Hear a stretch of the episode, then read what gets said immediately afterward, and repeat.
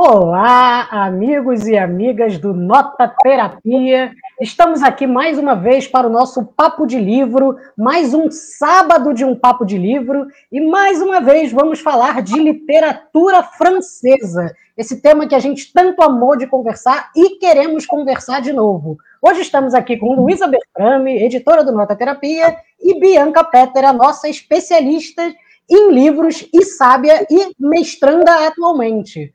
E a pergunta que a gente quer fazer para vocês, inclusive eu peço aí, deixa o seu like, curta esse vídeo, que quanto mais vocês curtirem, mais o Facebook acha que a conversa é legal e espalha para um monte de gente. Se puder compartilhar, melhor ainda. E a pergunta que a gente quer fazer para vocês é: qual o seu autor ou autora preferido de literatura francesa? A literatura francesa, que é uma literatura muito vasta, né? Que a gente pode pegar desde os autores, sei lá, do. Eu vou fazer uma um recorte aqui, desde ali de Molière, que em 1600 escreve as peças de teatro, aí a gente pode pegar todo o começo do iluminismo com Voltaire, Diderot, até chegar ali no romantismo com Victor Hugo, de, chegando no realismo com Flaubert, passando por Balzac, e chegando no século XX com Sartre, Simone de Beauvoir, Camus e toda essa gente. Então a literatura francesa é muito vasta e a gente pode mergulhar nela a partir de vários lugares. E a gente faz essa pergunta para você: qual é o seu autor ou autora preferida de literatura francesa? E pergunta também às pessoas que estão aqui e eu quero começar com a Luísa, porque eu quero dar essa tarefa para ela. Na semana passada, Luísa, você disse que o seu livro preferido era A Mulher, a Mulher Desiludida da Simone de Beauvoir, que é um livro incrível. Agora, você diria que a Simone de Beauvoir é sua autora preferida, ou qual é seu autor ou autora preferida da literatura francesa? Na semana passada mesmo, eu tinha falado que, apesar de eu estar falando que aquele era meu livro preferido, eu poderia rapidamente me contradizer e voltar atrás, né? Porque é muito difícil a gente dizer qual é o nosso livro preferido numa coisa tão ampla quanto a literatura francesa. De fato, a Simone de Beauvoir é uma escritora que eu gosto muito de todas as obras dela, das mais teóricas, as menos teóricas, as mais ficcionais. É, mas eu lendo para esse papo de hoje, né, que a gente vai se focar nos romances, acabei lendo um livro do Vitor Hugo uh, chamado O Último Dia de um Condenado, que eu só eu, eu sou obrigada a dizer que Vitor Hugo vai se tornar meu escritor preferido da literatura francesa depois dessa leitura, porque com certeza é um livro que entrou no meu top 10 ou 5. é, fiquei assim arrebatada pela leitura. Então, Simone tem o seu lugarzinho especial, que eu gosto muito, muito, muito da obra dela. Mas hoje vou dizer Vitor Hugo, correndo o mesmo risco da semana passada, de na semana que vem escolher outro, porque a vida é assim. E estou sem, aqui sem, sem nenhum problema em admitir que vou, vou mudar de ideia umas milhões de vezes durante a vida. E já temos comentários. Aqui, o primeiro comentário foi da Esther Al Ponço Avalos, que disse: Buenas tardes, saludos cordiais desde Buenos Aires. Estamos sendo vistos na Argentina. A gente também adora a literatura argentina e já falou dela aqui. É só procurar no nosso canal no YouTube que tem. A Virgínia Reale disse que é Rambo. Olha, a gente falou também do Rambo na semana passada e ele é um dos meus poetas preferidos. Eu adoro esses autores malditos da literatura francesa, né? principalmente do Rambo, que eu gosto, é o As Iluminuras, que eu acho que são pequenas fotografias dessa paisagem francesa que se reflete nesse interior tão convulso e conturbado que o Rambo tem, né? De uma vida tão urgente, quase destrutiva, como se a poesia não fosse uma coisa que tivesse escrita no papel, mas fosse o próprio corpo dele, né? Ele quase que escreve com o próprio corpo. A Teresa Casale que diz: Molière, Vitor Hugo, Baudelaire, François Sagan, Max Gallo, dificílimo dizer, Mauriac, Simone. É, Tereza, eu acho que você roubou um pouco na maneira de responder, porque a gente disse preferido ou preferida e você disse um monte. Eu também adoro muito desses autores que você escreveu. Eu queria destacar aqui, como eu falei, o Molière. O Molière, é, eu estudei teatro, eu li quase tudo dele. A minha peça preferida é O Doente Imaginário, porque eu eu nunca dei tanta risada quanto eu dei com o Doente Imaginário, e tem aquela história espetacular, né, de que o próprio Molière morre fazendo o doente imaginário não em cima do palco, mas ele meio que desmaia em cima do palco, é levado para casa e morre no mesmo dia. Então, eu acho incrível. O Baudelaire, a gente falou na semana passada, que, que principalmente da poesia dele, com as Flores do Mal e com o, o Spleen de Paris, né? Então, a gente está tentando pegar o máximo da literatura francesa aqui. A Lena Torquato disse: Adoro literatura francesa. A Denise deu boa tarde para gente. A Ana Ramos disse: Boa tarde, amo Vitor Hugo, mas tenho paixão por Emile Zola. Emile Zola do grande romance O Germinal, é, Naná. É, eu gosto do Emile Zola. Às vezes eu acho que ele é descritivo demais, mas ele é um escritor que eu gosto muito. Diga, Lu. E tem um filme super interessante do Polanski que a gente viu há pouco tempo, né? Baseado numa obra do Emile Zola também, o Jacuzzi que é muito, muito legal também, vale a pena procurar sobre. E agora eu vou passar essa pergunta dificílima para a Bianca. Bianca, qual é o seu autor ou autora preferida da literatura francesa? Então, repito o que eu falei na semana passada, que eu li pouquíssimas coisas de literatura francesa, e sendo bem sincera, assim, eu, eu é, nem Vitor Hugo ali, eu acho. Tô aqui tentando lembrar, mas eu acho que eu não li Vitor Hugo, assim. O meu contato com a literatura francesa, gente, é mínimo, então por isso que eu tô adorando participar. É, tanto da, da, da, semana passada como dessa, que eu vou participar para falar da, da Jorge Sand, da Jorge Sand, tem que falar Sand. Tem que falar o dedo. O Duolingo não foi feito à toa, né? Não, não foi. Não foi. Mas eu acho que, assim, falando como eu conheci ela, eu vou dizer que ela é minha favorita agora, assim. Mas eu também li muitas coisas dela. Mas assim, eu vou roubar, na verdade, Luiz. Tem um autor que não é de liter... é, que não, não, escreveu livros, mas que escreveu peças, mas que a primeira nacionalidade, da, nacionalidade dele não é francesa, é romeno, que é o Eugênio Ionesco. Eu gosto muito do Ionesco. Eu tenho uma amiga que me introduziu ao Ionesco, eu fiquei doido, assim, e eu acho, e como ele é francês, é, a segunda nacionalidade dele é francesa, então eu vou roubar. Mas é por falta de leitura, é por falta de leitura mesmo. Eu vou reiterar esse lugar de fala aqui, da pessoa que não lê tantas coisas. Eu não, assim, ó, é, por isso que é tão interessante ver vocês falando do, do Sade, depois do Baudelaire, do Proust, que o Pedro ia falar é, e não pôde vir hoje. É muito interessante ler me dá muita vontade de me mergulhar mais. Eu achei muito legal você falar do Eugênio Ionesco, porque o Ionesco também é um dos meus autores preferidos da vida. Ele foi muito importante na minha formação eh, de teatro, a partir do teatro do absurdo que ele faz, né? Uh, eu gosto muito, espetacularmente, do Rinoceronte, que a gente até falou no outro programa aqui. Eu gosto também demais da cantora careca, né? Que tem esse, esse ser que fica invadindo o palco e o palco vai ficando cada vez menor, que eu acho também uma coisa espetacular. Você quer dar uma dica aí de um Ionesco para as pessoas lerem? Então, eu tô, eu tô lembrando de uma amiga minha que faz teatro e ela estava dando aula de teatro para mim e outras pessoas e ela só trabalhava com obras do Ionesco. Foi maravilhoso, porque ninguém nunca tinha feito teatro. e aí ela começou, e foi tudo virtual, né? Mas eu acho que ela trouxe a cantora careca, que é muito interessante mesmo. Pode dar uma, uma embolada na cabeça, talvez começar pelo rinoceronte, não sei, que é um pouco mais conhecido.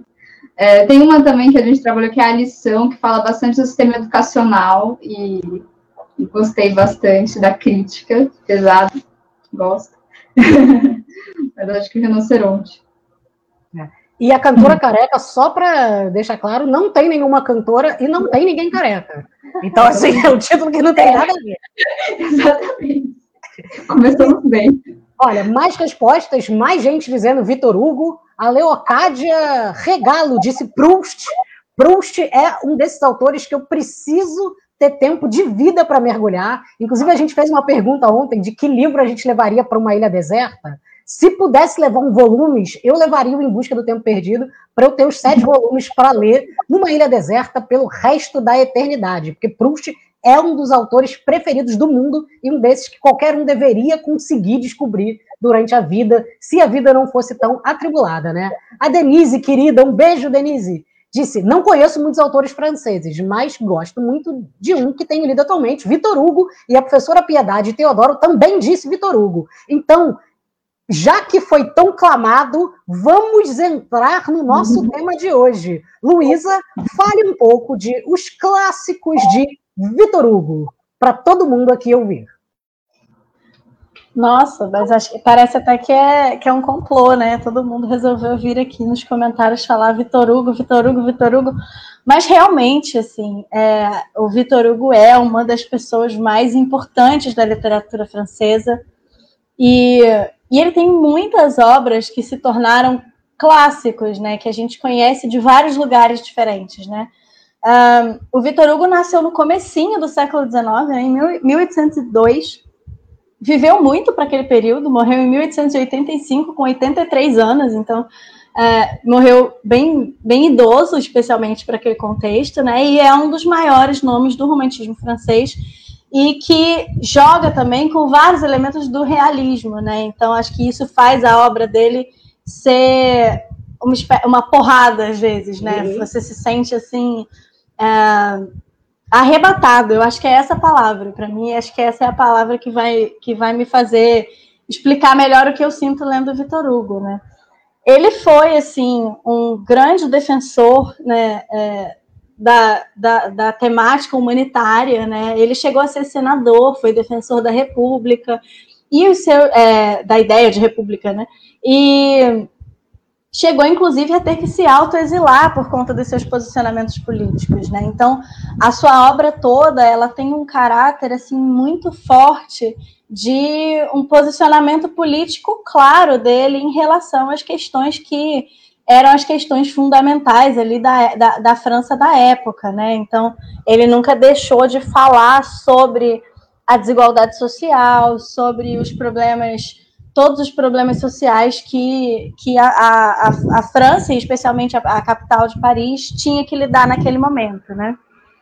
Uh, vou passar brevemente, assim, em, em três romances dele. É, o primeiro é o Notre Dame de Paris, que foi escrito em 1831, e é um livro que a gente conhece, na verdade, é, por causa, talvez, da adaptação que a Disney fez, que é o que a gente conhece muito desde a infância do Corcunda de Notre Dame, né? Eu é... morria, de medo. Eu morria de medo. De medo. eu amava esse filme, assim, meu filme de, da Disney preferido sempre foi a Bela e a Fera, mas depois da Bela e a Fera eu gostava muito de Aladdin e do, do, do Corcunda de Notre Dame. E é, é interessante porque o nome original do livro, né, que é Notre Dame de Paris, ele não faz menção propriamente ao Corcunda.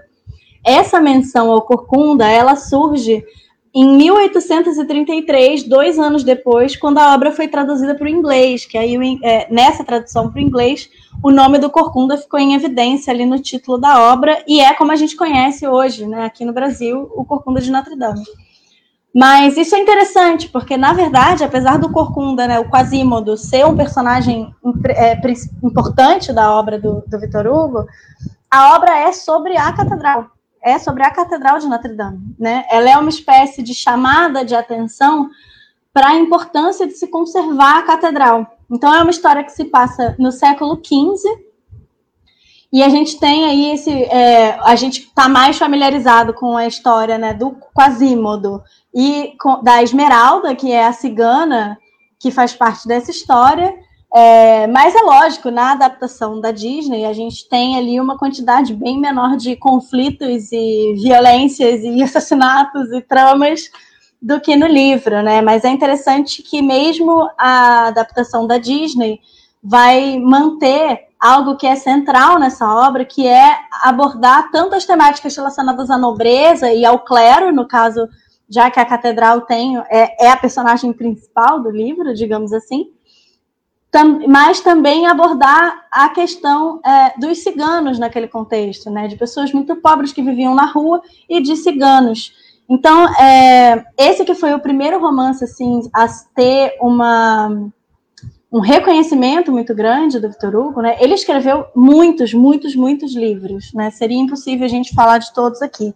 Mas o Notre Dame de Paris foi o primeiro que, que alcançou assim um lugar de reconhecimento da crítica, né? Então, desde esse primeiro livro, essa questão das diferenças de classe já estava muito presente quando ele opta por abordar também a questão dos ciganos nesse livro, né?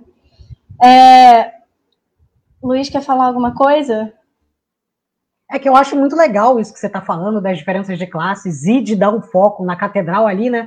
Porque isso retoma todo o assunto que a gente teve no, no sábado passado sobre a cidade de Paris, como retratado por Baudelaire, né? Que ele estava tentando perceber essa nova cidade moderna dos mendigos, dos bêbados, das prostitutas, dos velhos, de muita gente que você não conseguia mais entender a cidade. E parece que o Vitor Hugo também está tentando fazer isso, né? Mas de outra perspectiva, olhando a, a, a, pelo, pelo viés do colonialismo, pelos ciganos, pelas pessoas que são de outros lugares. Então, acho que a gente também uma coisa pode dizer do Vitor Hugo, que é aquele prefácio que ele faz, o grotesco e o sublime, né?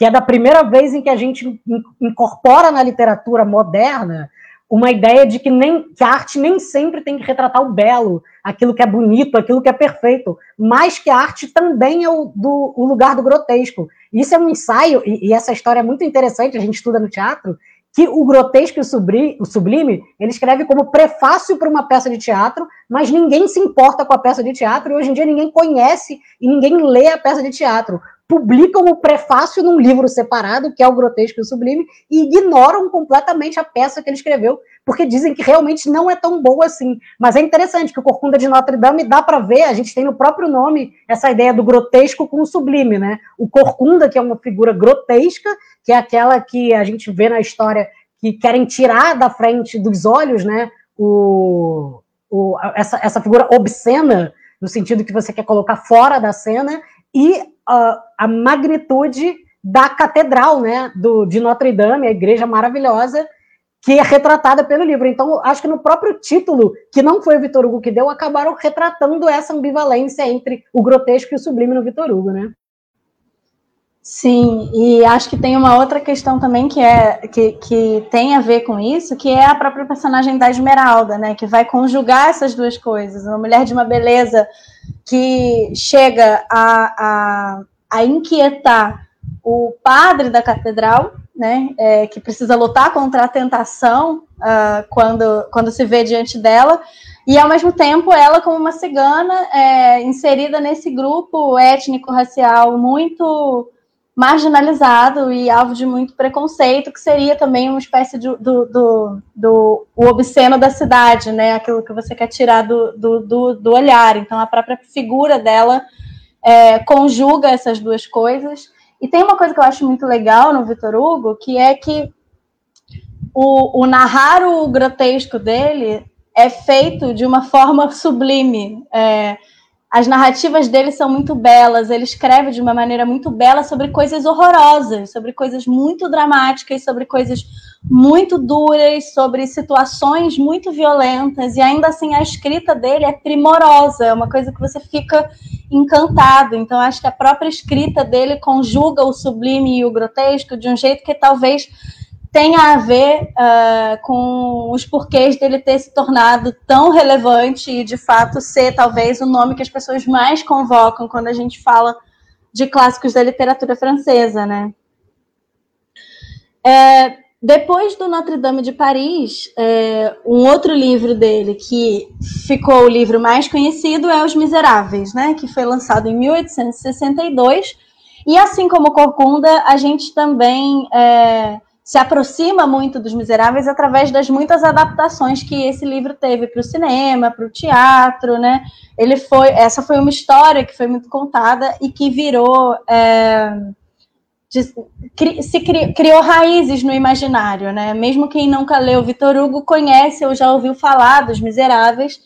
É, então é, é, um livro que acabou virando a obra-prima do, do Vitor Hugo e que vai se passar ali na Paris do século XIX e vai retratar de forma também muito, muito espetacular e muito crua a desigualdade e a miséria na cidade, né? A partir da narrativa da vida do Jean Valjean, que é um condenado que foi colocado em liberdade, e a história vai narrar a vida dele desde esse momento até a morte dele, né? Então, cada é, cada um dos volumes vai estar tá focado em uma outra personagem com quem Jean Valjean vai interagir. A gente tem a Fadette, tem a Cosette, é, personagens que, como é um livro que ficou muito marcado no imaginário, mesmo quem não conhece já ouviu falar alguma coisa, né? É, e, enfim, esse acaba sendo o livro mais importante, se pode se dizer assim, do Vitor Hugo, né?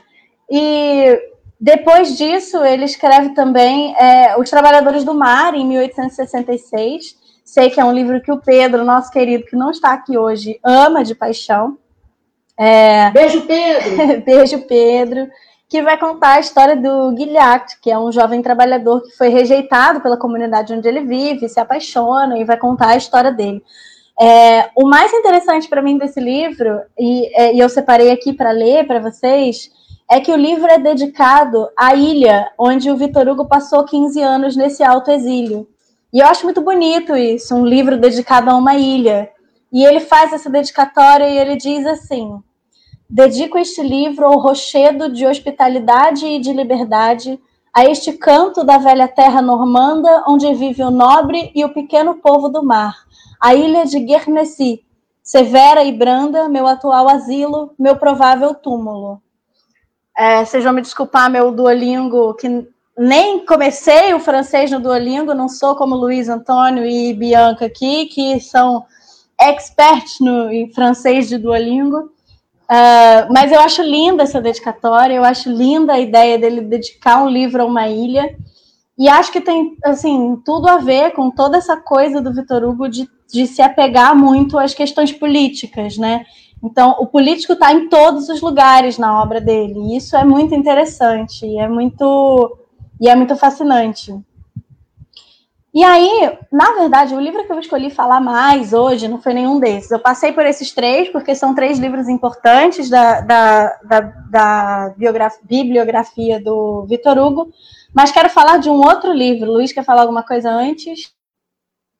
Eu quero só dar uma passada nos comentários, porque tivemos muitas pessoas querendo dizer coisas uh, aqui. A Ana Ramas disse Paul Eluard Liberté. O Paul Eluard é um poeta incrível, incrível do dadaísmo e do surrealismo, que fazia muitas poesias ali, uh, poesias clandestinas contra o nazismo, né? E que elas circularam ali na, na durante o período da Segunda Guerra meio que escondidas, então ele ficou muito conhecido a partir disso. Ele, inclusive, conheceu Manuel Bandeira na época que estava vivo, os dois chegaram a se conhecer, e ele ficou conhecido com o termo do poeta da liberdade. Então, se alguém quer uma indicação de um poeta que retrate esse momento tão importante uh, da, da literatura do século XX, o Paul Eluard, com o livro Liberté, eu não sei como é que ele foi traduzido em português, porque eu só li ele esparsamente, eu não cheguei a ler uma obra inteira. Mas eu acho que você procura pelo nome dele que você vai encontrar, né? E a própria Ana disse que Paris é Montmartre.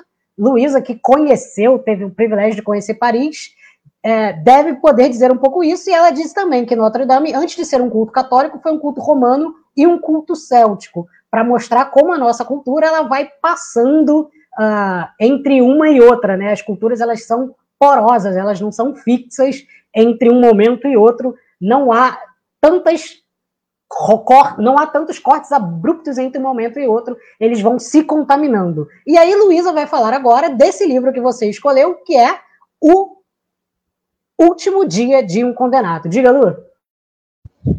Sim, ai, gente, só de ler Montmartre me dá até nervoso, porque eu fiquei em Montmartre quando fui a Paris e foi uma coisa assim, até hoje eu não consigo muito dar sentido para essa frase de que eu estive em Paris. Foi uma coisa muito surreal.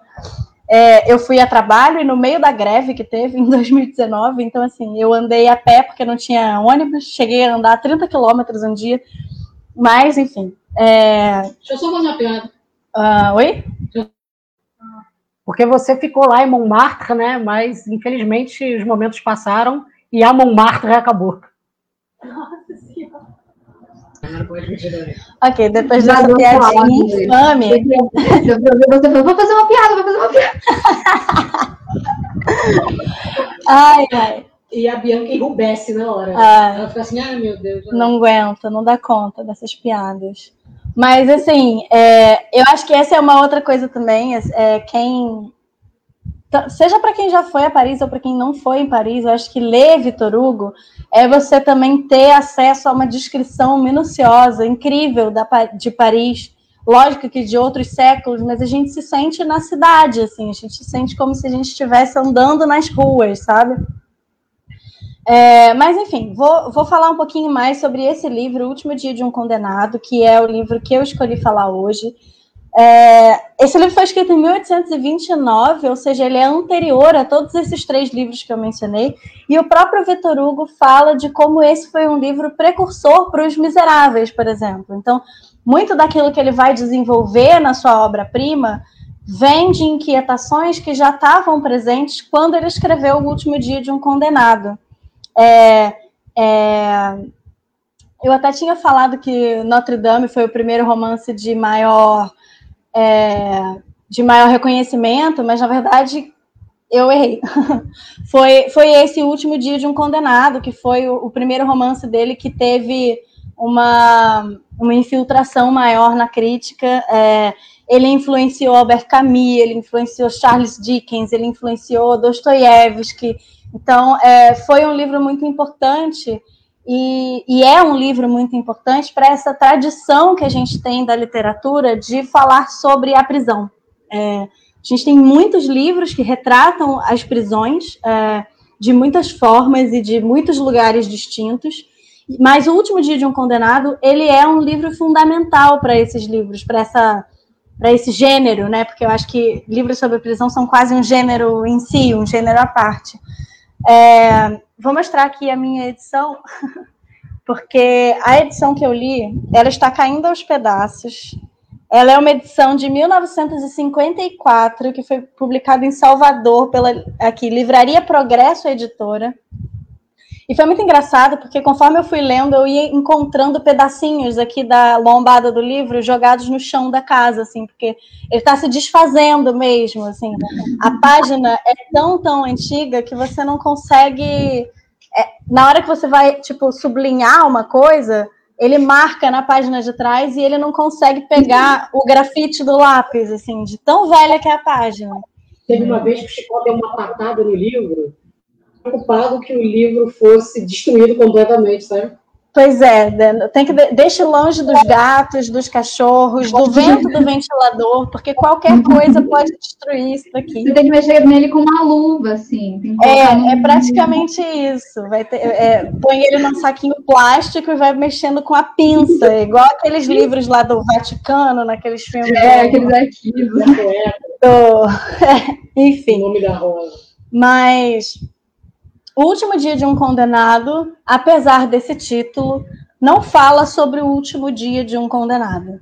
Ele fala sobre a história de um homem que foi condenado à morte por um assassinato, mas o livro ele retrata desde o momento em que ele recebe a sentença até aproximadamente seis semanas depois, quando essa sentença vai ser executada.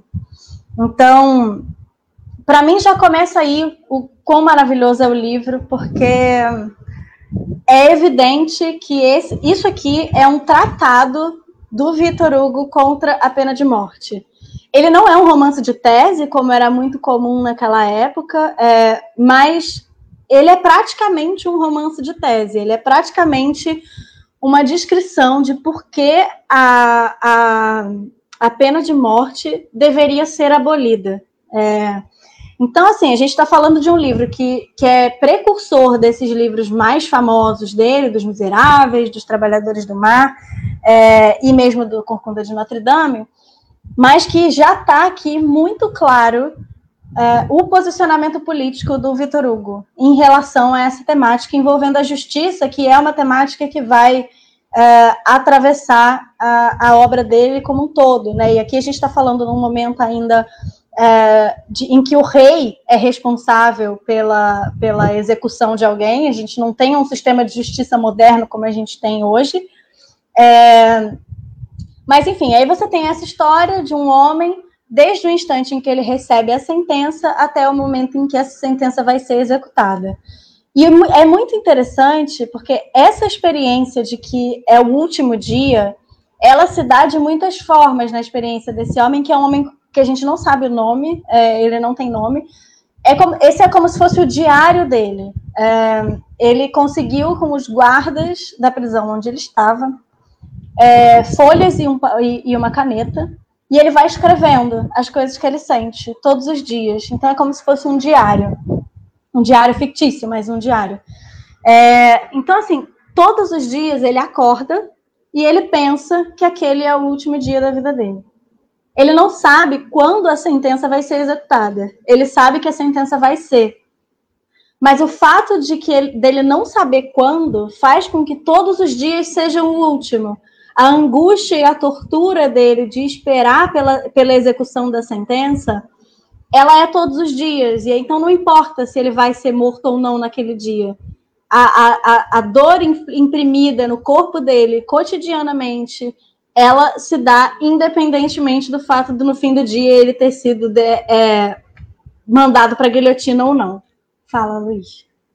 E é interessante isso, e aí eu até jogo a pergunta para você, porque pelo que você fala e, e, que você comenta sobre o livro, me parece que é como se ele estivesse tentando criar um alargamento do tempo, né? Como se uh, a experiência para um condenado à morte não fosse da contagem dos dias, né? Mas fosse a contagem de um mesmo dia, que é o dia anterior à sua sentença. E aí eu acho que a gente pode também ampliar, e aí você comenta a partir do livro e a partir de toda a sua experiência com prisão também, uh, que essa sentença de morte, de alguma maneira, uh, como eu posso dizer? Eu acho que eu. Eu acho que é isso, assim, eu acho que a morte não é só a morte física, né? Não é só a morte no momento em que você ceipa a vida. Eu acho que a pena de morte ela é dada a partir do momento em que você condena a pessoa à morte até o instante que você mata ela. Quando você mata ela, não existe mais sentença de morte. Pelo contrário, né? Aí você passa a ter um morto, porque a sentença de morte ela, ela só tem validade enquanto a pessoa ainda está viva. Então é meio que ambivalente, né? A sentença de morte vale enquanto a pessoa está viva. No momento em que ela morre, essa sentença se anula, né? Ela não existe mais.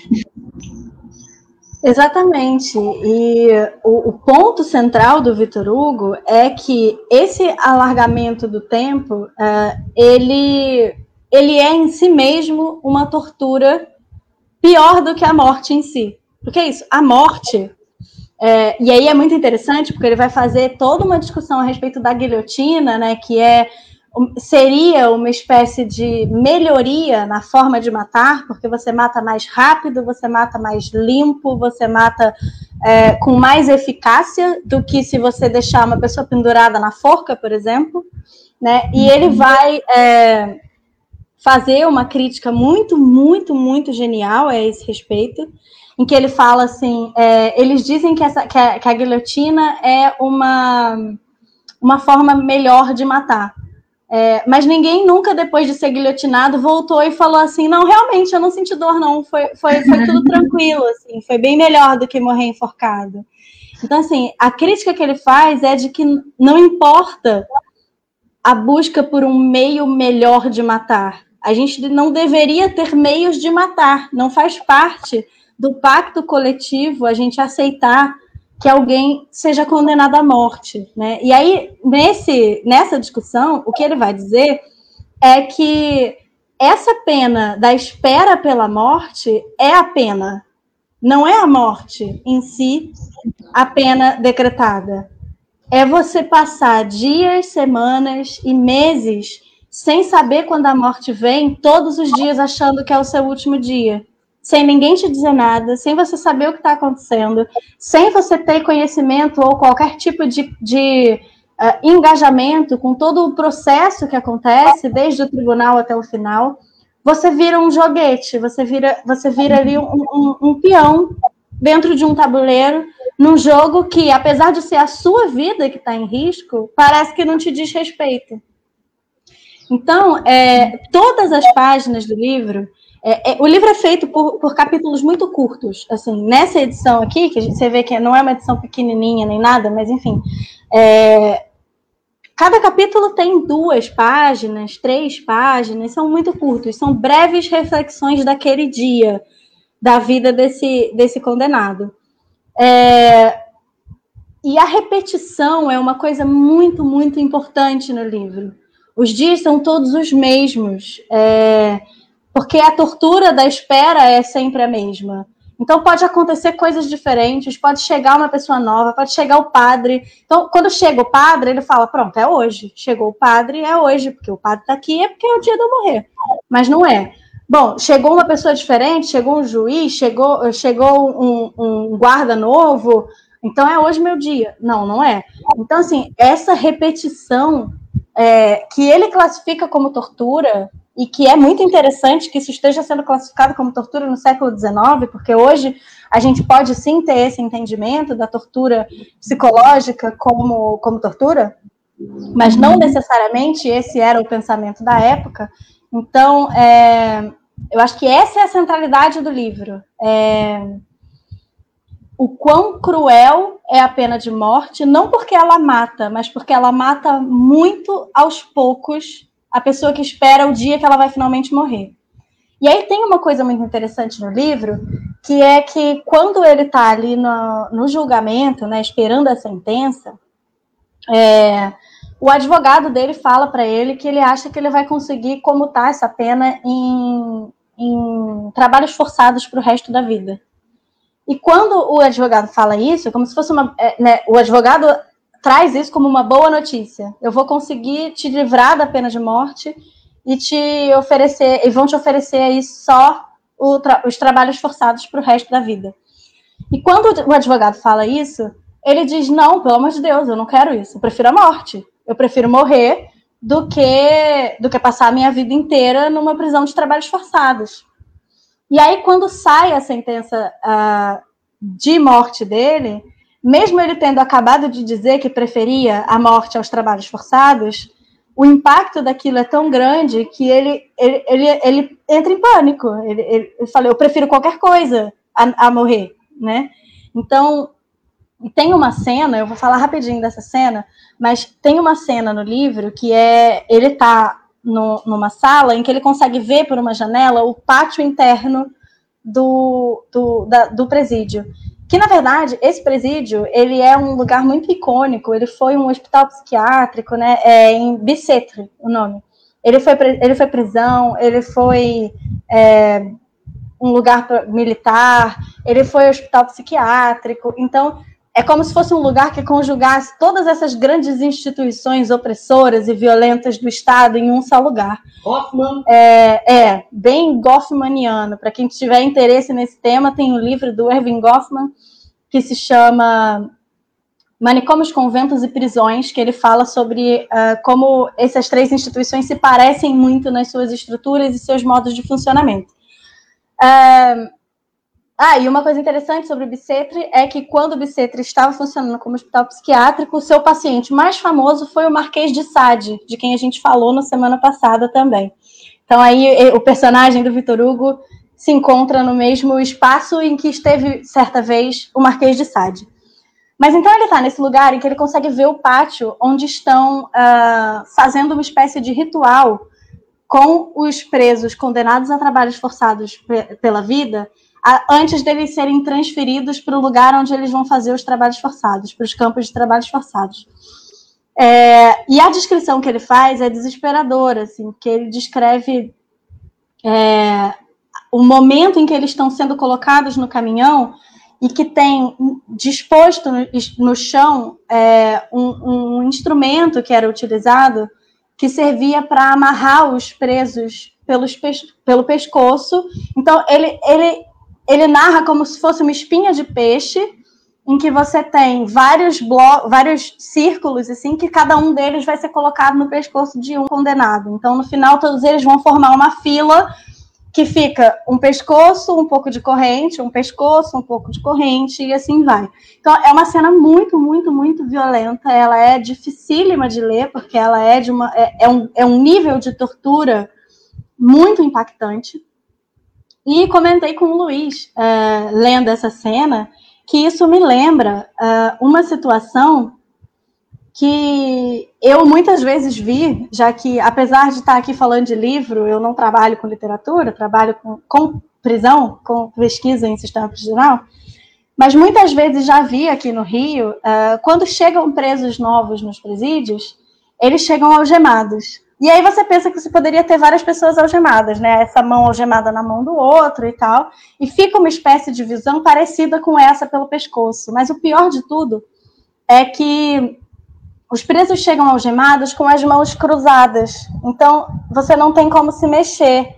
Você não tem como tirar a sua mão da posição. Se você tivesse com os braços assim, provavelmente você conseguiria minimamente se mexer, porque você está com o seu braço direito preso no braço esquerdo do, do, do homem do seu lado. Com os braços cruzados assim, você não consegue se mexer.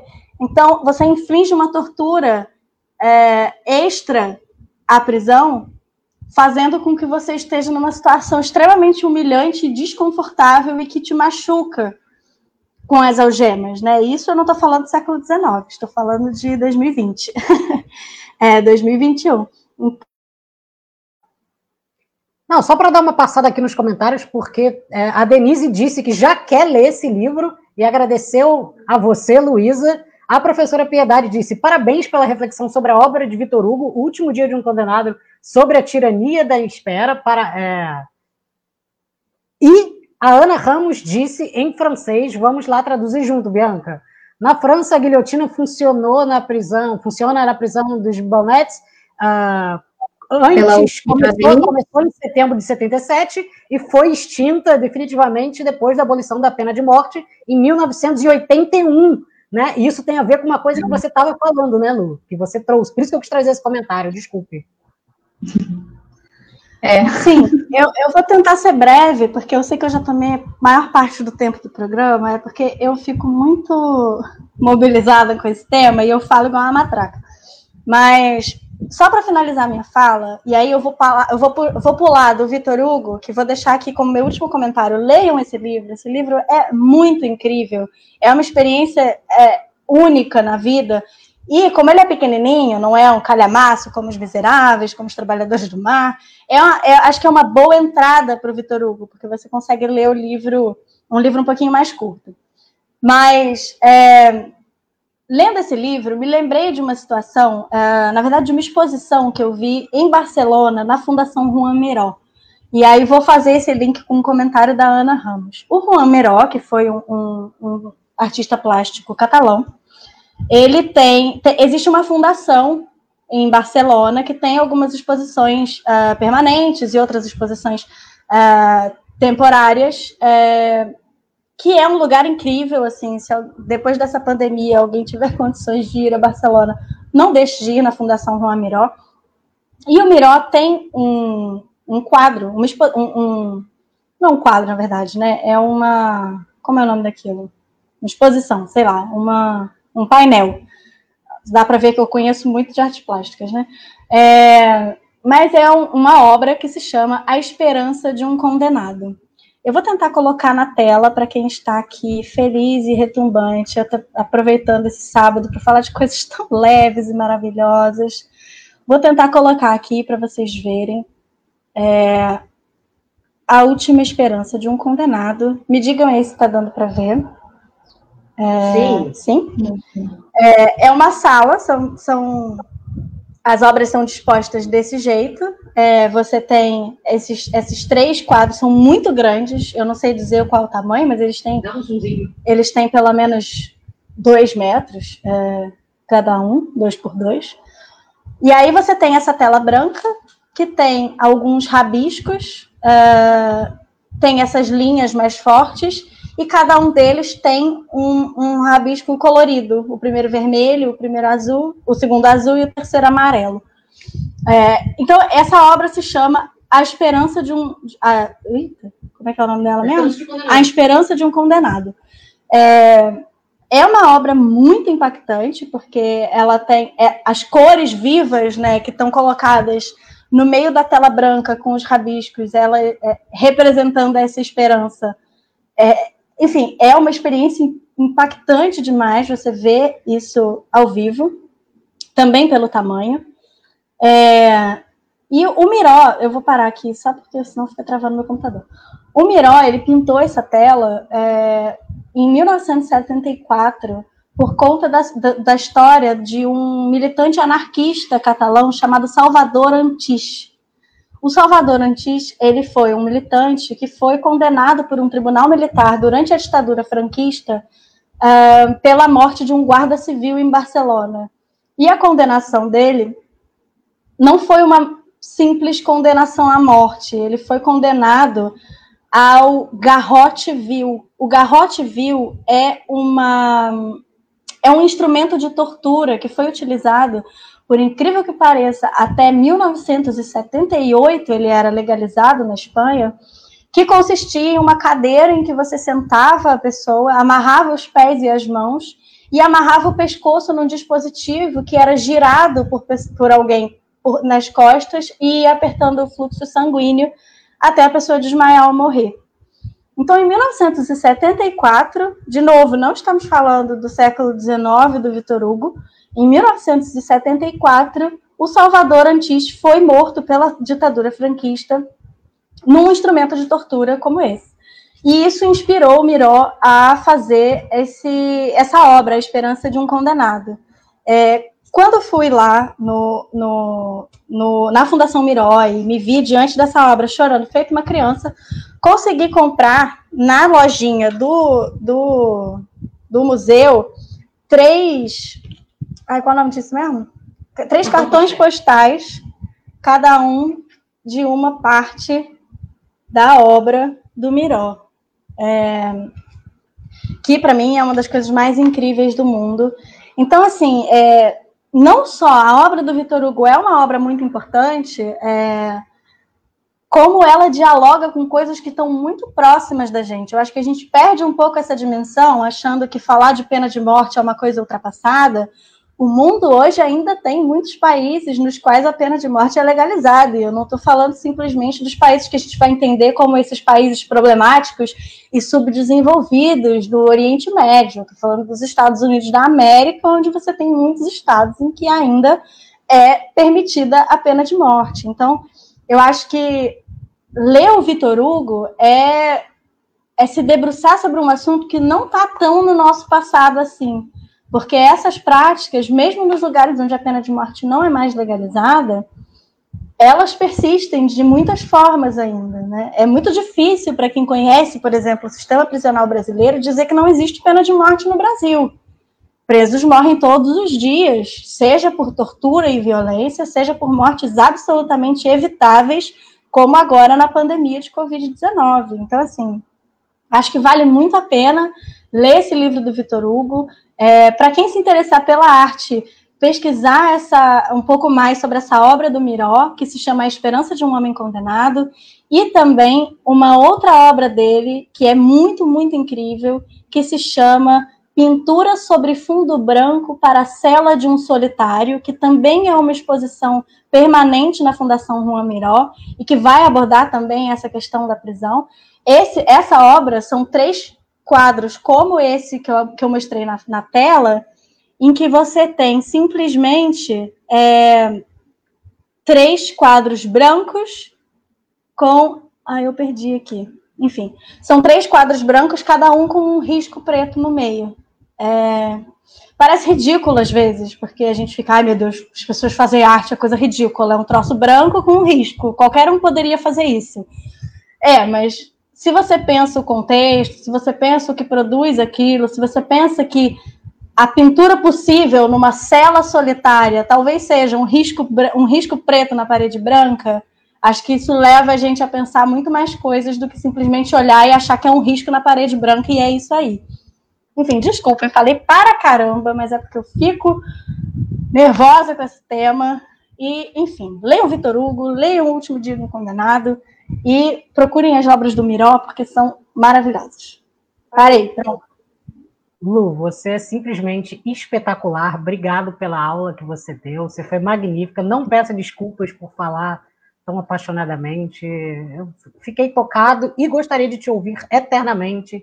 Mas agora é hora de trazer ao papo Bianca, que escolheu um livro do George Sand, da George Sand, ou da Amandine Dupin, né? Essa é uma escritora ou escritor que, na época, trouxe também uma certa confusão, do sendo até confundida como homem por outros autores. Como é que é essa história aí que você vai trazer para a gente, Bianca?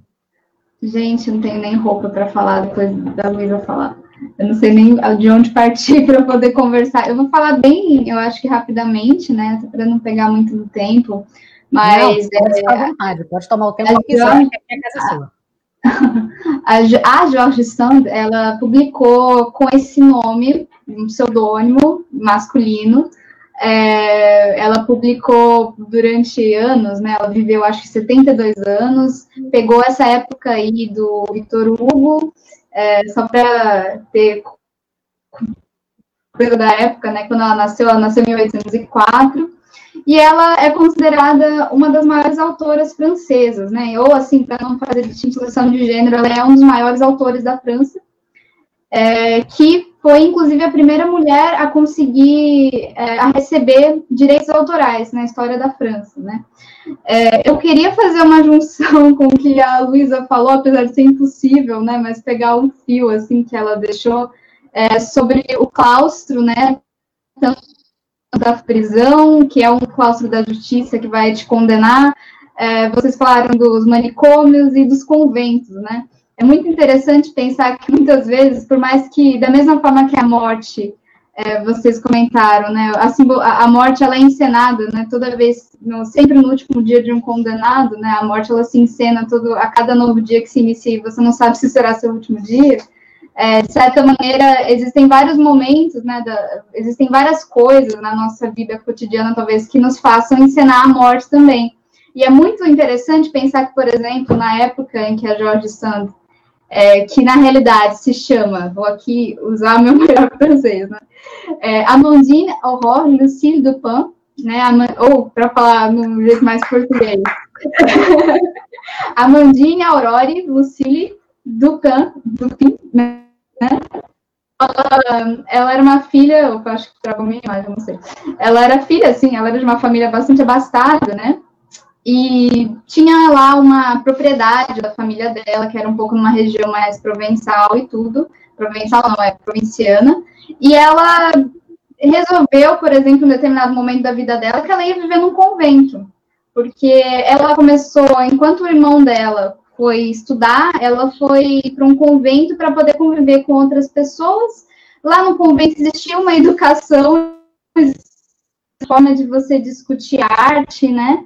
Existia uma forma de você é, né, compartilhar cultura com outras mulheres, ela realmente achava que ela ficaria no convento. Ela tinha aceitado isso para a vida dela e pensar que isso era um, um, talvez um caminho melhor para as mulheres naquela época do que, por exemplo, se casar, né? Sabendo que o casamento é, até hoje, né? Mas o casamento é também extremamente violento e uma forma de morte em vida, dependendo de como você encena isso, né? Dependendo de como você se casa.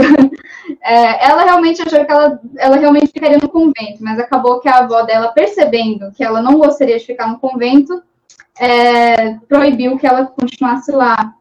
O que aconteceu com a Jorge Sandra? Ela se casou é, com um barão, né? Na verdade, um, tipo, ele tinha um título desses é, que era um homem que atraía bastante, e ela foi uma das primeiras mulheres a pedir um divórcio naquela época. E começou a viver independentemente, assim. Ela viveu em Paris, assim como Vitor Hugo, e ela era bastante parceira do Vitor Hugo, inclusive, ela era conhecida no, no, ciclo, no círculo de escritores e tudo mais, porque ela foi a primeira mulher é, a contribuir para o Le Figaro, aquele jornal, né? Ela foi. Só que ela não podia publicar com o nome é, feminino, ela tinha que publicar com nome masculino. Ela começou a publicar com um, sobre, um, um nome que era de Jules, Jules Sand, né? Então, Jules, e esse sobrenome Sand, que era o e Jules é o nome do primeiro da primeira pessoa com quem ela colaborou no Le Figaro, que era o Jules Sandeau.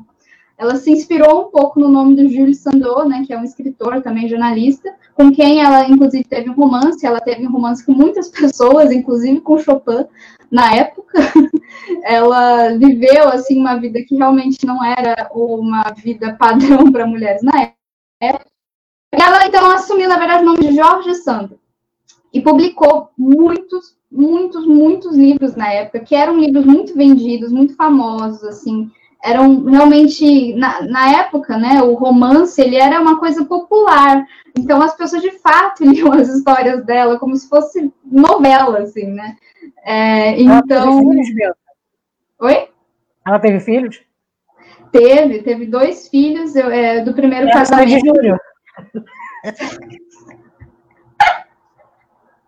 Gente, eu podia ter previsto essa. Ai, ai eu, eu devia ter previsto. É, eu não. Se você já muito do nome dos Deixa eu só, eu vou aproveitar então. É. Deixa eu aproveitar que o Luiz fez a piada horrorosa dele, porque eu ia fazer, mas eu falei, não, não vou, não vou interromper a Bianca, não. Mas agora que ele já interrompeu, eu vou interromper também, perguntando se ela por acaso chamou o Chopin para tomar um shopping. Gente, eu devia, gente, eu devia estar, tá, eu devia fazer uma anotação de possíveis piadas. Você, ai, gente. eu acho que eu, eu com é, mas a época... para interagir, né? Qualquer companhia devia ser maravilhosa. Mas enfim, vai. Enfim. Eu, enfim, é, pensando, gente, assim, eu acho, quando eu estava lendo sobre a história da Jorge, é, vou fazer um link, mas eu acho que faz sentido para quem talvez tenha visto esse filme. Pensei muito num filme chamado Adoráveis Mulheres, que foi uma romance da Louisa May Alcott, né? A, a charada Luísa, Luísa com O que publicou né, esse romance chamado Mulherzinhas lá, um romance, enfim, norte-americano, né? Não tem necessariamente muito a ver, mas a adaptação que fizeram recentemente pela Greta Gerwig, eles deixa bastante ambíguo a, é, a vida da, da, mulher escritora nessa época, né? Que é assim, é você quer ser uma pessoa independente, como pensa na Jorge Santos, por exemplo. Você quer ser uma pessoa independente, você quer publicar seus livros, a sua história, mas é, é, assim, é muito frágil o estatuto da mulher escritora, assim, você não pode necessariamente traduzir no livro exatamente aquilo que você quer, né, assim, exatamente aquilo que você pensa sobre o casamento, por exemplo, ou exatamente aquilo que você pensa sobre, enfim, tantos assuntos. E, assim, naquele momento, a mulher falar, por exemplo, que ela não era muito a, muito a favor do casamento, era praticamente, era um crime, assim, né, é, assim, se isso vai te condenar ou não depende muito, muitas vezes da sua classe social e tudo mais. No caso da Jorge Sand, ela, ela tinha, ela era burguesa, isso não afetou tanto, né? Mas é, pensando assim, é, eu fico pensando nas histórias da Jorge Sand, que é inclusive progressistas, né, para aqueles moldes. Ela também, ela colocava um, uma crítica bastante contundente ao casamento por é, por convenção, né? Pensar mesmo as relações como coisas mais é, motivadas pelo, pelo afeto mesmo.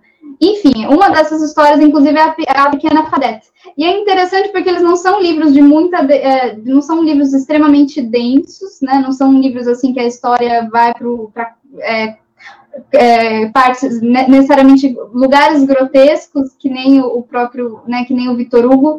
Mas aí eu, é justamente nesse momento que eu penso né o que também era possível para uma mulher nesses moldes né histórias eram passíveis de serem publicadas que fossem que tocassem realmente nessas feridas. E era muito então é por isso que eu falei que é bastante frágil né é bastante frágil você falar determinadas coisas sendo mulher enfim, a história da Pequena Fadette é um romance muito simples, quase um conto de fadas é, da Jorge Sand, que foi adaptado para cinema. É, enfim, tem muitas adaptações. E como eu falei, ela é uma autora clássica francesa, né? Então, a, os franceses, ela teve várias obras publicadas, mas essa é uma das que conquistou o público, assim. É, conta a história, é, se passa, não se passa na cidade, apesar da Jorge Sand viver em Paris, ela se passa na no interior, assim, uma região provinciana mesmo, interiorana, que conta a história de dois irmãos gêmeos, Silvinet e o Landry, Silvinier, sei lá, Silvinier, escreve Silvinier. são dois irmãos gêmeos muito bonitos, assim, é, eles são de uma família rica, assim, de uma família bastante querida pela, por aquele lugar. Eles, assim, são, é um, é, é, eles são muito queridos por todo mundo e muito venerados por todo mundo, assim, por serem pessoas muito carinhosas, muito inteligentes, muito trabalhadoras e etc. O que acontece é que, por alguma questão meio de maldição aí, que não colocaram neles, mas uma coisa meio da convenção da época mesmo, diziam que era muito perigoso irmãos gêmeos, principalmente gêmeos idênticos, crescerem muito juntos, porque isso poderia criar problemas no futuro, digamos assim. Era uma coisa meio de sabedoria popular que acabou na história se concretizando um pouco. Então a gente tem aí a figura do Silvinha, que era um. É, era, ele seria um pouco assim, muito apegado ao Landry, que é um, o irmão que já é um pouco mais expansivo, já gosta mais de trabalhar. O Silvinha ele é um pouco mais sensível e muito mais apegada ao irmão, enfim, aí vai aí com essa história desses dois, desses dois irmãos gêmeos que você no começo acha que é uma história de amor, e ela é quase narrada como uma história de amor mesmo, assim. É, não tem é, o bom e o mal, não, essa história não tem o bom e o mal. Não tem, então é interessante porque por mais que acaba indo para um lugar assim, o, o Silvinha acaba fazendo coisas que não são muito legais, ao mesmo tempo não é visto como se ele fosse o irmão mau, assim, sabe? É muito interessante. A, a, mudança, assim, de perspectiva, o que, o que acontece é que eles começam, eles se tornam adultos, assim, adolescentes, começam um problema. O apego do Silvinho ao irmão, esse amor que é muito, muito ciumento, assim, é uma coisa realmente muito visceral, começa a se tornar um problema e os dois precisam se separar. O Landry precisa trabalhar, vão mandar o Landry trabalhar lá na outra fazenda, lá no, no tio dele, primo, que tem uma vida independente, e o Sivine fica medalhão. Toda a história de gêmeos, cada um fica com um pedaço de um medalhão. Não, não, é, essa, essa não tem, assim. Mas o que acontece com o Silvine é que o Silvine fica triste, fica na fossa completa, ele fica fica, fica realmente no, no, fundo do poço, assim. E a figura que vai mudar um pouco essa dinâmica é a Fadette. A Fadette é uma menina que é neta de uma benzedeira, uma curandeira, uma famosa bruxa desse lugar, assim. É uma mulher que ajuda a todas, assim, com, a todos com com, é, com as ervas medicinais, com alguns tipos de cura, né? Essa medicina, essa medicina meio alternativa, digamos, né? digamos assim. Mas ao mesmo tempo ela era vista, ela era mal vista, tanto a, a, a avó dela quanto a própria Fadette que é Fadete porque a avó se chamava Fadô, e aí Fadete seria assim um diminutivo, né? É, Fadete, ela, ela é uma menina que não se curva para ninguém, assim, todo mundo acha que ela é uma menina horrível, muito intrometida, muito pedante, não sei acho que ela deveria se envergonhar de ser como é, de ser neta de uma curadeira, de uma bruxa. Na realidade, ela ela justamente por ela perceber muito facilmente a hipocrisia das pessoas, digamos assim, ela faz o, ela gosta de tocar nas feridas das pessoas e sair por aí distribuindo insultos, na realidade, insultos falando a verdade da vida daquelas pessoas. E aí todo mundo odeia ela. Uma coisa muito interessante que eu queria apontar é que a personagem da Fadette, ela é narrada na história como tendo a pele escura como a de um grilo. Se você vai ver a imagem de um grilo, dos grilos que não são verdes, né, ela tem, a, tem grilos que são marrons. E aí é muito interessante porque a, a, a, menção ao fato da pele dela ser escura acontece em vários momentos, mas em todas as adaptações, inclusive nas capas de. Muito é, então fica aí uma questão que eu não entendo por quê. É, fica, fica bastante claro isso no livro, né? E enfim, a história se desenvolve porque a Fadette, ela acaba atraindo bastante o Landry, e a questão de ela ser essa menina bastante que ninguém a considera bonita, ninguém a considera legal, ninguém a considera interessante, e ele se apaixonar por ela, vira uma, uma coisa central na história, assim, parece até meio bobinha a princípio, mas que leva a uns lugares muito profundos, se você parar para pensar, assim é, ela acaba mudando um pouco a, a, dinâmica entre os irmãos e principalmente para pensar é, a questão da fealdade, ela fala, né? A feiura que vocês me veem, é, que vocês veem em mim no externo, elas incomodam vocês porque vocês estão reprimindo a feiura que vocês têm no interno, digamos assim. Então eu gosto de, é, de apontar, né? Eu gosto de colocar o dedo na ferida porque tudo que vocês estão na realidade vocês estão. É, é, é, são, é, são coisas que vocês fazem, maus, mais, maus, é, coisas ruins que vocês fazem para os seus iguais, né? Enfim. A história ela vai para lugares muito interessantes, e assim, quando você pensa na própria história da autora, você vê que não é óbvio, né? Assim, às vezes pode ter um final, tem um final feliz, tem um final que, digamos assim, que vai dar um desfecho mais ou menos para é, para os problemas que surgiram entre os irmãos, mas você percebe que nada é tão categórico assim mesmo. É, pensando que essas histórias são, foram muito é, lidas, né, que elas foram publicadas muito, assim, que não, e que havendo essa, essa posição da Jorge Sand de não, de não poder muito transgredir mesmo, por impossibilidades da época, é, é, muito interessante ver como, às vezes, essa transgressão, assim, do que, que seria o casamento, o que, que, seriam as convenções sociais, ela se dá muito no, no íntimo, assim, muito nas miudezas, sabe? É muito interessante perceber isso.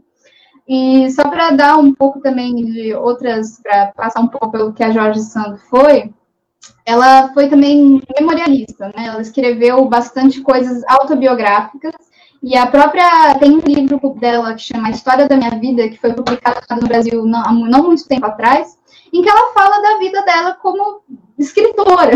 Eu é muito interessante pensar porque, por exemplo, ela vivia em Paris, ela tinha hábitos que, digamos assim, seriam é, que eram para uma pessoa na época, ela era muito criticada por isso, mas digamos assim, como ela tinha um certo poder social que ela adquiriu como escritora, ela era vista assim, ah, figura excêntrica, né? E então ela ficou, ela andava na rua vestida de com roupas masculinas, de calça, falava que era por uma simples uma simples questão de conforto mesmo, porque é muito mais fácil você usar calça do que vestidos e etc.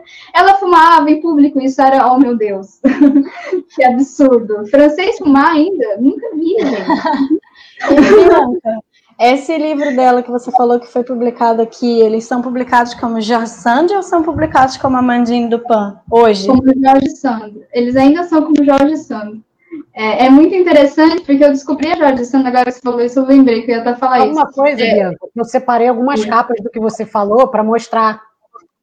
Então a gente pode sim. ver como que, que foram retratadas essas capas. Espera aí. Olha, vou botar uma aqui. Olha, a primeira capa. Olha, era branca, tá vendo? Uhum. Um vestidinho. Gente, ela é bem contrário disso. Assim, é tão engraçado. É, é, ela era retratada como uma menina justamente por ela ser pobre. Ela tinha, ela andava com umas roupas meio, meio feias mesmo, com umas toucas no cabelo. Olha isso, gente, que absurdo. Ah, é.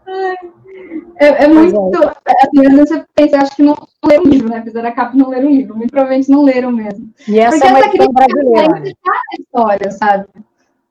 Ah, essa aqui até que essa é um pouco mais próxima, né? Vamos dizer que assim, como não tá colorido, a gente dá um desconto, vai.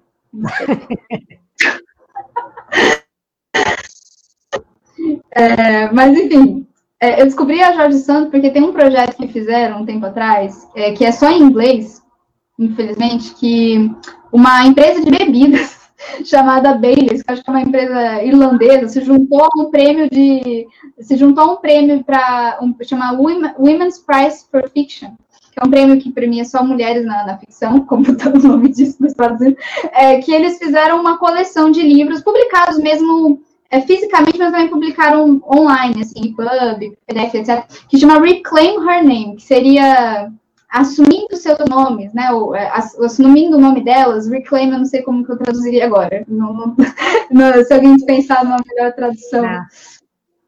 Assumindo o nome delas, né? Que seria assim, é uma, justamente uma, uma maneira deles publicarem o nome dessas essas escritoras que publicaram com nomes masculinos com os nomes delas, né? Então, tem lá o livro da, os livros da George Sand, eu acho que tem um só, que está publicado como Amandine Horror, Lucílio do... Amém. que é muito nome, né? Mas é o nome mais bonito, né? Inclusive, é um nome super lindo. É, eu ia comentar, né, que é, pensando que eu sempre, quando eu penso nessas histórias escritas por mulheres, assim, me interessa justamente porque você sabe que tem uma história muito grande por trás, e isso é até bom, porque já que ela escreveu memórias, a gente tem acesso a isso, né? É, porque a própria, a, o próprio fato dela conseguir publicar já é uma história à parte, então toda vez que eu vou ler, às vezes, a, por exemplo, a Pequena Fadette, que pode parecer um, um romance bastante simples, né, uma coisa bastante né, provençal, você pensar que há coisas ali que são ditas e que precisam ficar subentendidas, bastante subentendidas, e como que a autora tenta, na verdade, deixar essas ideias não tão óbvias, justamente para não é, para ela não ser censurada e etc., né? Me faz lembrar muito esse, esse filme do Adoráveis Mulheres, né? Que deixa um pouco ambíguo se o final, é, qual foi o final da história, né? É. E eu gosto muito de uma coisa que você falou, Bianca, de como que, uh, mesmo quando você não consegue fazer é, por muitas razões, essa crítica no plano macro, é, você consegue colocar nas pequenas coisas os seus posicionamentos, né? Eu acho que isso é muito legal, assim, é porque não necessariamente você precisa ter um romance como o Vitor Hugo, que vai ser uh, uma denúncia social, para você ter o elemento da questão social ali, né? Eu acho que se você pega um livro como esse, ela não precisa fazer um tratado sobre o casamento. Uh, ela pode colocar pequenas questões ali naquela pequena história que falam muito da situação macro, né? Eu acho que isso é uma potência super legal também. É, inclusive porque a gente não pode colocar assim o, a Jorge Sand e o Vitor Hugo num, a pé de igualdade, né? Assim, é, é muito bom que Vitor Hugo tenha conseguido publicar seus livros e tudo mais, né? Mas é, é uma falsa simetria você equivaler os dois, tipo, ah, dois autores, ah, Vitor Hugo falou de casamento de tal maneira, ele, portanto, falou melhor do que Jorge Santos, porque Jorge Santos falou de uma maneira mais, mais conservadora. Mas não, não tem essa equivalência, porque a gente não está falando de duas pessoas que publicaram nas mesmas condições, né? E, e, é, e isso é importante de pensar, Pedro, porque as pessoas não escrevem no mesmo tempo, apesar de escreverem no mesmo tempo, né? A temporalidade de experiência de uma mulher do século XIX é completamente diferente da experiência de um homem do século XIX. Eu acho que esse, essa diferença de temporalidade na experiência de vida não pode ser apagada. E aí eu acho que você falou uma coisa muito importante, acho legal ser ressaltada, que é quando a gente lê essas histórias, a gente não está lendo só elas, né? A gente está lendo as histórias que elas carregam junto, assim, como se cada um desses livros carregasse, fizesse mochilão da história uhum. das mulheres que tentaram escrever, né? E aí George Sand, o nome é um próprio indício. A gente poderia ficar discutindo aqui, um dos temas que a gente gostaria de fazer um dia é sobre pseudônimos, né? A gente poderia uhum. discutir os motivos que levam uma pessoa a precisar escrever por pseudônimos. Isso aí já é uma história que não precisa nem livro. É uma história é, exatamente, é, eu gosto assim de ressaltar isso, porque apesar de eu ter uma formação em letras, e é uma formação que vai fazer você, por exemplo, pensar o seguinte: ah, você precisa, na hora de fazer uma crítica, na hora de comentar uma obra, se ater à obra somente, a materialidade do texto e tudo mais. E claro, né, gente, é muito importante. Só que ao mesmo tempo, o que, que é você. É muito mais interessante pensar na obra da George Sand contextualizando a vida da pessoa, assim. E ela tem. A vida dela também está materializada, no sentido de que assim, ela publicou memórias, ela conseguiu fazer isso, né? E aí ela mostra, na verdade, todo essa, o percurso de uma mulher que, na realidade, ela teve. Esse, ela começou querendo ser freira, né? Porque o ser freira parecia uma coisa melhor do que você ser uma mulher comum que ia se casar e tudo mais. Ela Depois queria viver no convento e ficou sem vento. Ela não entendeu, acho. Eu não entendi também. Convento sem vento? Sem vento. Mas o que é ser sem vento?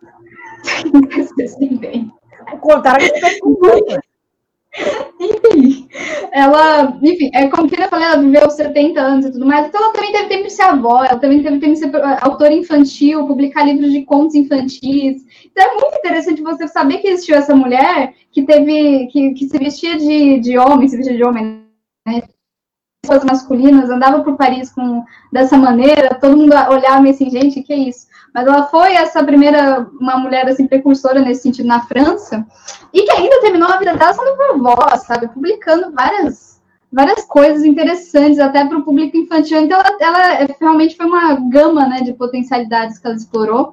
E para finalizar, já que a gente estava falando de Vitor Hugo, é, o Vitor Hugo falou o seguinte, né, depois de ela ter morrido, é, que ele escreveu um elogio fúnebre a ela, ele escreveu o seguinte: olha, eu achei isso muito bonito. Imagina se a gente soubesse falar francês, para falar isso em francês, seria mais lindo ainda.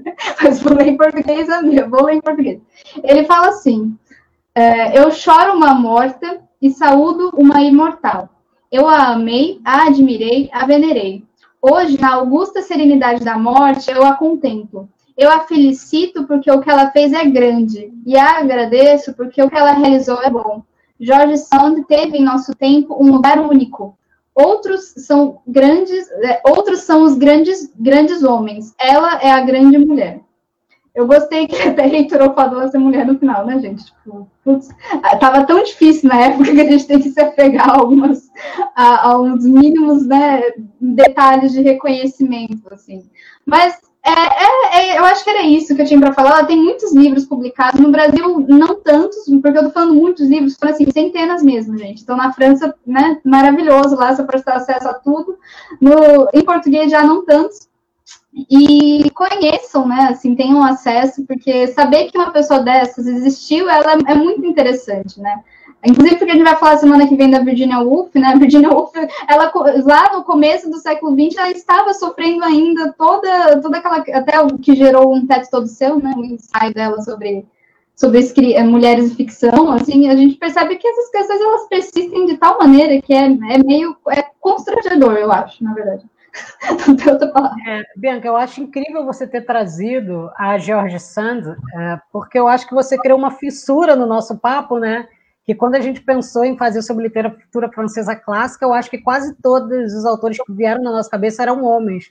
E aí eu acho que você acabou trazendo um tema que colocou em também. perspectiva. É, e colocou em perspectiva tudo que a gente tinha já destabilizado em relação ao pensamento, sabe? E aí eu acho que é muito legal você colocar, você pegar essa, essa mala dos clássicos franceses e tentar enfiar mais uma pessoa na mala, sabe? E dizer assim, não, essa pessoa está junto ali do bolo, porque é isso, uma pessoa que escreve centenas de obras e que você diria que é uma obra mais conservadora ou clássica, então é como se virasse uma justificativa para deixar ela apartada de um mundo que ela já uhum. foi apartada, né? Então é, é um, é, um apartamento. Então eu achei incrível você trazer. E aí eu queria só para finalizar te perguntar se você amandine a George Sand. Ah, eu, eu amo a George Sand. Como que a gente pode conjugar isso aqui, meu É, mas é uma coisa que, que eu queria só comentar para finalizar, finalizar mesmo, né? É que, de fato, a gente, quando a gente pensa em clássicos, a gente, a gente já falou isso muitas vezes, a gente sempre pensa em nomes masculinos, e é tão interessante pensar que ela, em vida, conseguiu publicar, o que já é muita coisa. Assim. Ela já em vida conseguiu os direitos de dela, de, inclusive os direitos autorais. Ela conseguiu naquela época, gente. Então, o que, que, é, o que, que a gente perdeu nesse meio de caminho que a gente não consegue nem falar dela na hora de discutir o que seriam os clássicos? Significa que alguma coisa persiste, entendeu? Mesmo que a gente não entenda muito bem que persiste, assim. Mas é que nem o porquê que existem guilhotinas ainda nos anos 80? Alguma coisa persiste, né? Enfim. Exatamente. E aí, só para finalizar aqui o nosso papo, se você quiser deixar uma despedida para gente, dizer o que, que você achou, a gente vai ficar muito feliz de ler comentários, porque a gente é um pouco carente e fica querendo o tempo todo interagir com vocês. E aí, olha, foi muito legal, quando eu fiz a piada, a estante literária disse amando essa live. Ela ficou muito feliz com a nossa, com a minha piada. E estante literária, se posicione. Você está falando da piada? Estante... O Marcos disse, eu me lembro disso. Inclusive, me lembro de ter ficado enfesado com o fato de não ter nada igual no Brasil, em relação ao prêmio sobre a coleção, né? Isso, sobre é... a coleção. E, a aí, coleção. e aí, depois, é, a Denise disse, o Pedro disse, nossa, Luiz elogiando muito o meu humor no dia de hoje, e a Denise quis fazer o elogio também, dizendo que eu estava muito atacado. E aí, quando a Luísa resolveu fazer a piada dela, a estante liberada, piada ruim, kkk, estou tentando entender até agora. É isso que aconteceu. E a Denise disse, foi muito interessante, Bianca, e disse, ai, senhor. Então é isso a narrativa do que aconteceu nos últimos minutos da nossa live. Ah, ainda bem que a gente Alguém precisa tirar o Luiz. Alguém precisa tirar o Luiz de âncora desse programa, porque ele está distorcendo a realidade. É verdade, Luiz. Não, é isso tudo é mentira. Gente, Olha, gente, eu, eu só estou lidando com fatos, estamos aqui os prints, e as pessoas ainda estão online para dizer que eu, com o meu grande humor, animei a tarde de todo mundo com piadas e sabedorias dos trocadilhos.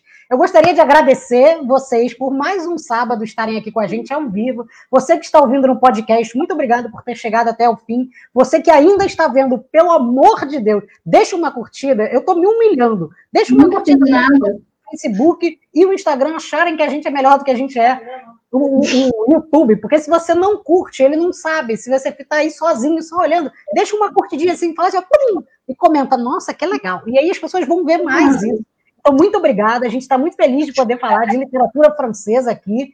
E, para fechar, a estante literária disse: vocês são incríveis, corroborando a minha narrativa. E o Pedro Marques disse: Eu peguei a live na segunda metade, mas aproveitei demais. Já vou sair daqui para o sebo virtual procurando livro. Isso mesmo, porque ainda estamos na pandemia. Então vamos para o sebo virtual, que, é, que isso é o mais importante. Então, muito obrigada. E a gente, sebos virtuais. Manda livro do sebo para gente, né?